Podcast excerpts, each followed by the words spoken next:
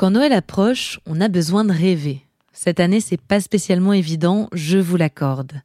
En ce mois de décembre 2020, j'ai quand même voulu tenter le coup et j'ai décidé de vous proposer une saison spéciale Couple royaux.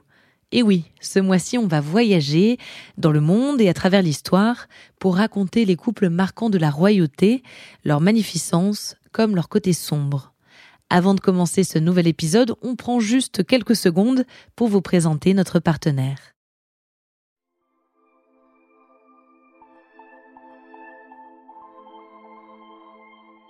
Je suis pas vraiment du genre à fantasmer sur la vie de château. Alors quand on me parle d'une femme qui a délaissé une carrière brillante pour un homme, même si c'est un prince, je suis perplexe. Mais je dois reconnaître qu'il y a des aspects plutôt charmants dans la relation entre Grace Kelly et Régnier III. On sent qu'ils se sont beaucoup aimés, même si à un moment, comme pour beaucoup de couples, la routine a fini par s'installer et avec elle son lot de regrets.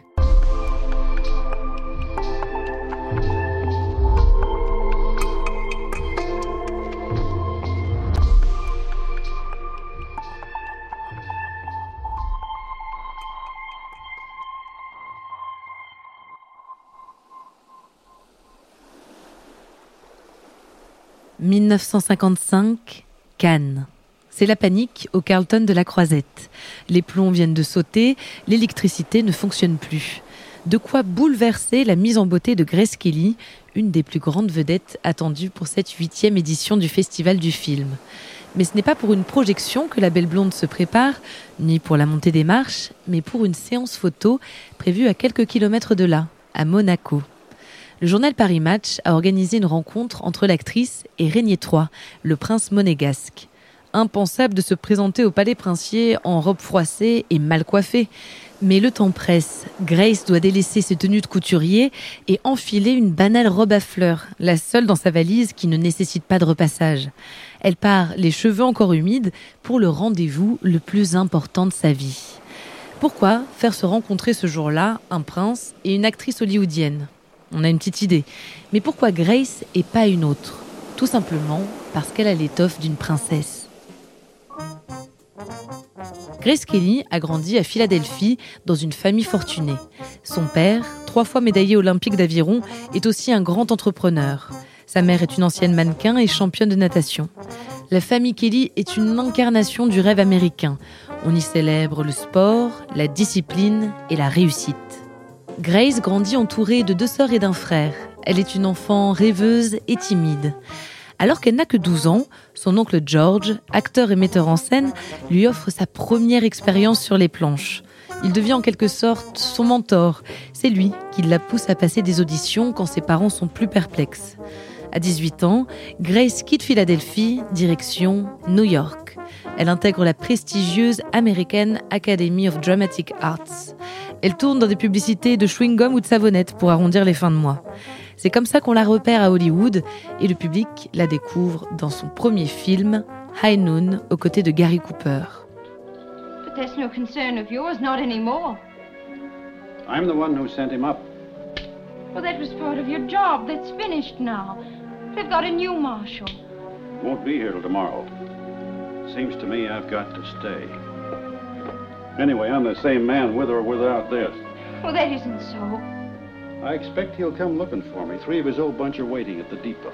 That's exactly why we ought to go. They'll just come after us. Four of them.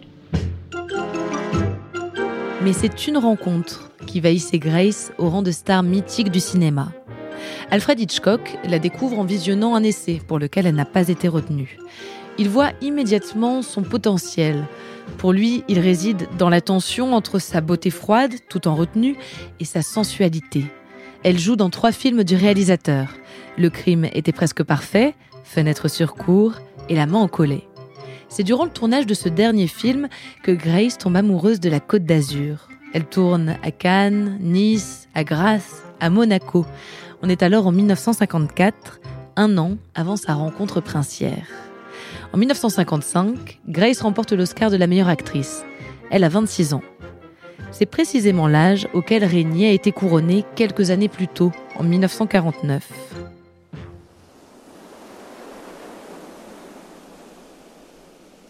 Régnier est l'héritier de la lignée des Grimaldi. Il reçoit une éducation rigide, principalement à l'internat, puis élevé par son grand-père, Louis II de Monaco, couronné en 1922.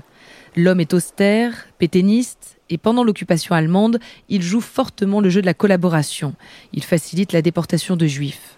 En 1944, Régnier décide de laver l'honneur de la famille. Il s'engage dans l'armée française et prend part aux opérations de la campagne d'Alsace. Il sera décoré pour ça.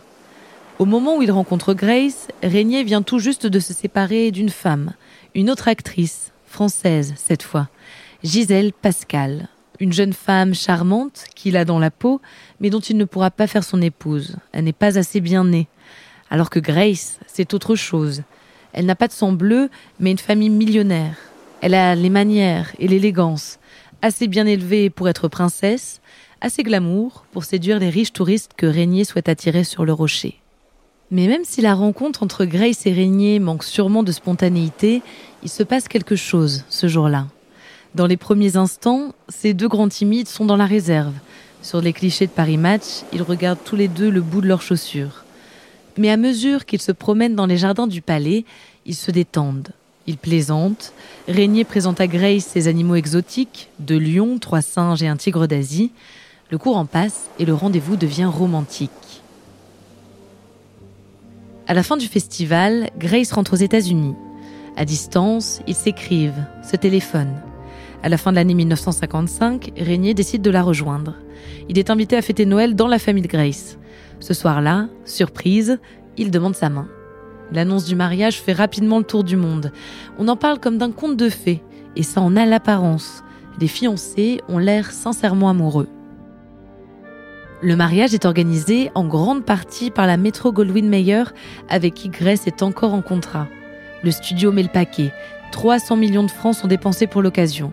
En échange, il négocie l'exclusivité des droits du documentaire du mariage. C'est clairement la célébration du siècle. Pour Grace et Régnier, c'est beaucoup de stress et d'exposition.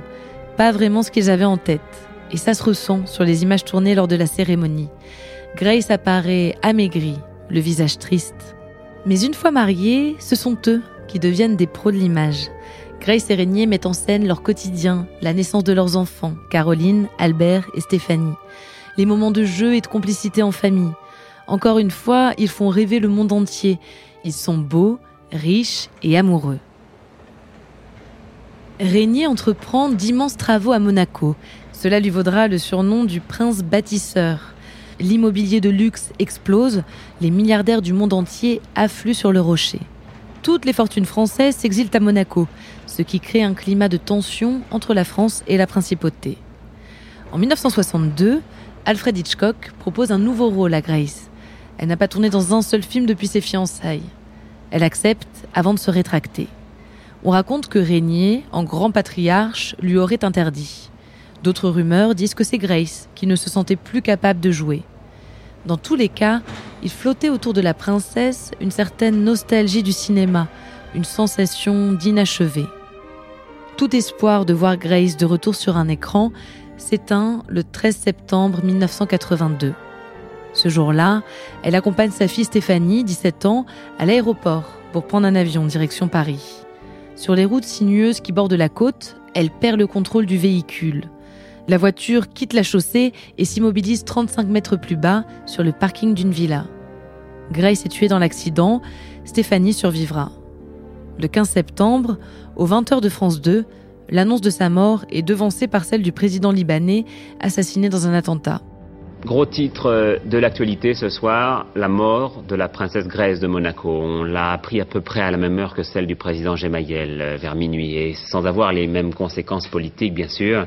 C'est la raison pour laquelle nous n'en parlons que maintenant. Elle a jeté une immense consternation un peu partout. Tout le monde l'aimait, cette princesse qui avait tout réussi et qui faisait croire au conte de Noël. Et c'est bien entendu en principauté que l'abattement était le plus sensible aujourd'hui. Grace de Monaco s'éteint à l'âge de 52 ans. On l'enterre le 21 septembre 1982 dans la cathédrale de la Principauté. Régnier la rejoindra des années plus tard, en 2005, après un règne de 55 ans. Leur histoire restera une des plus belles de la royauté moderne, une véritable histoire d'amour, avec ses moments d'éclat et ses regrets.